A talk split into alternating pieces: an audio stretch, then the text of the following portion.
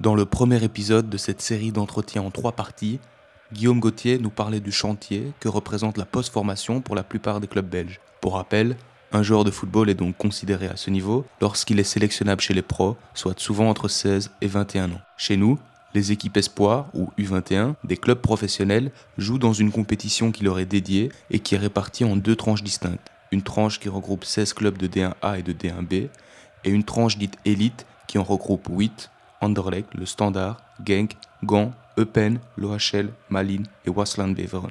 Vous l'aurez noté, pas de Bruges dans ce prétendu top 8 des équipes de jeunes du pays, et pour cause, l'équipe espoir du club de Bruges évolue désormais chez les grands en D1B. Sauf qu'une fois n'est pas coutume, cette intégration s'est faite grâce à un concours de circonstances complètement fou et on ne peut plus belge. Conclu dans la précipitation, cette affaire est encore toute chaude et sensible, si bien que la Pro League n'a pas donné suite à nos questions, tandis que plusieurs clubs de D1B n'ont pas voulu communiquer à ce sujet car ils le jugent trop controversé. Alors, à nouveau, on s'est tourné vers un journaliste, Florian Holzbeek, qui est insider du club de Bruges, c'est-à-dire en gros qu'il couvre tous les faits et gestes du club, de ses équipes et de ses joueurs. Intégrer les équipes de jeunes dans des championnats d'adultes, un casse-tête comme la Pro League en a le secret.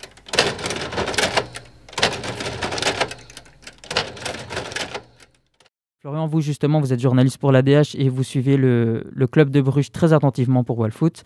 Rapidement, est-ce que vous pouvez nous, nous rappeler comment est-ce qu'on est arrivé à intégrer cette équipe de jeunes, le club Next, à la D1B Un peu par hasard. Il y a eu pas mal de problèmes au niveau des licences et au niveau des compositions des championnats professionnels, normalement, le, le, championnat de Belgique avait été arrêté à sa 29e journée. La Pro League avait décidé d'acter le classement comme euh, comme c'était. Seulement, ben, ne l'entendait pas de cette oreille, évidemment. Donc, ils sont allés en recours et recours sur recours. Pour finir, la Pro League euh, a été obligée de faire une D1 avec 18 équipes à la place de 16. Ce qui fait qu'il manquait une équipe en D1B euh, même après avoir fait monter des équipes amateurs qui avaient la licence pour rejoindre le football professionnel.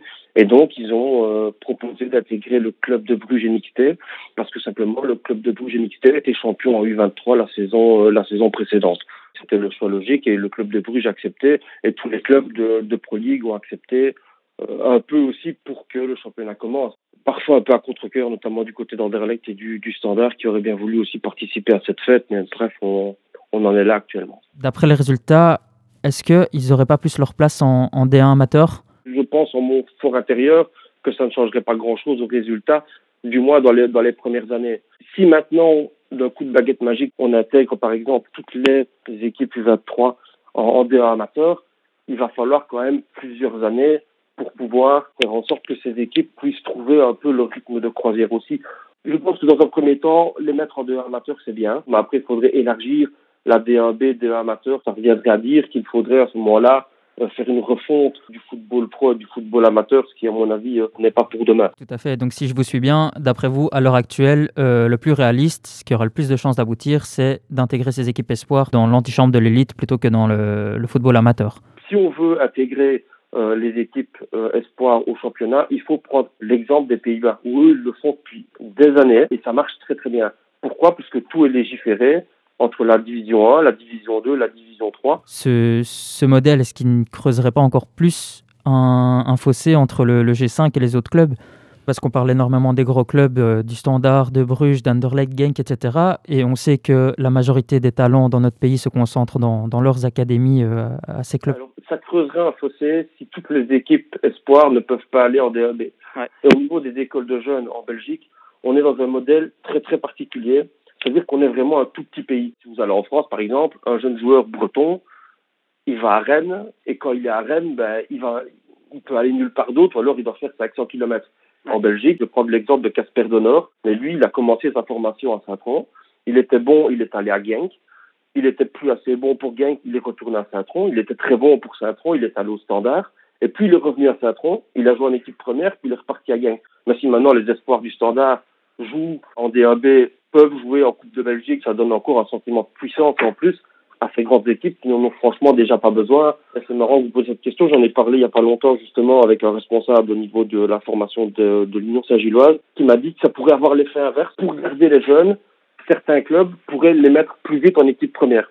C'est vraiment un système assez complexe parce que au niveau des jeunes et de l'intégration des jeunes dans les équipes premières, on a tout et son contraire. C'est-à-dire qu'il y a des clubs dans lesquels ça marche très bien, et où ça ne, ça ne fonctionne vraiment pas. Justement, ces joueurs qui jouent euh, dans, dans l'équipe du club Next en, D1B, ils en prennent de l'expérience et du coup, on, on s'est rendu compte qu'ils prennent également de la valeur marchande. Il y a déjà 5-6 joueurs comme ça du noyau qui en début de saison étaient totalement inconnus du grand public et euh, pour qui la, valeur marchande a, quasiment quadruplé. Euh, justement, ouvrir un championnat pro ou semi-pro à ces jeunes, est-ce que ça ne cache pas des intérêts économiques également? Clairement, le football, c'est du business. Euh, Anderlecht, s'ils mettent des jeunes, parce qu'ils ont pour le moment pas vraiment l'argent pour pouvoir faire des transferts comme Anderlecht a pu faire par le passé, et c'est pour ça qu'ils sont tournés vers les jeunes. Et là, le Bruges est en train de tout gagner par rapport à ça. Tous ces joueurs sont en train de prendre de l'expérience.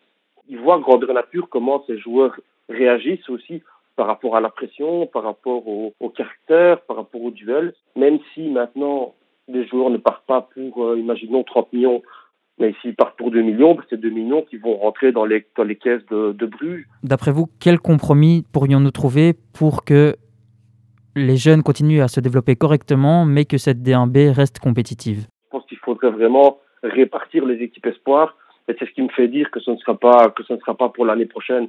Donc voilà, il faudrait rediscuter le packaging TV, rediscuter euh, l'accord entre le football pro et le football amateur.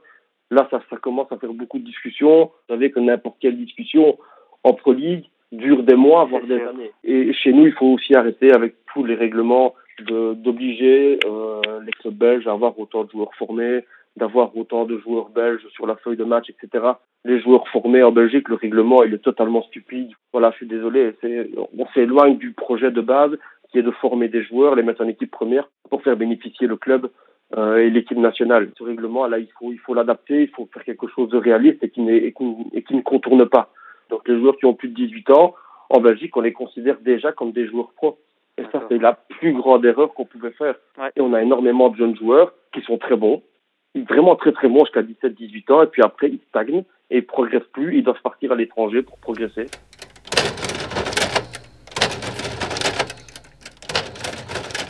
Cette comparaison sans cesse avec l'étranger a peut-être de quoi agacer au regard du classement FIFA, où la Belgique trône à la première place, au regard du coefficient UEFA, où la Pro League devance toujours le championnat hollandais par exemple, ou au regard des différents classements qui évaluent tous les ans la formation des jeunes en Europe. chaque fois, plusieurs clubs belges y tirent leur épingle du jeu et y occupent mieux qu'une place d'honneur.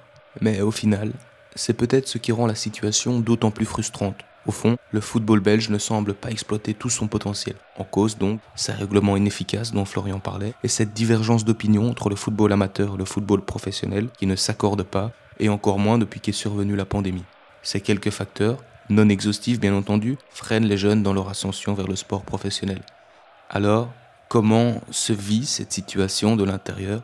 Comment réagissent les centres de formation pour lutter contre l'immobilisme des instances Telles sont les questions auxquelles répondront Samba Diawara, coach espoir et T3 du Sporting de Charleroi, lors du prochain et dernier épisode qui, cette fois, s'immisce au cœur d'une académie de Pro. Une production Mammouth Media.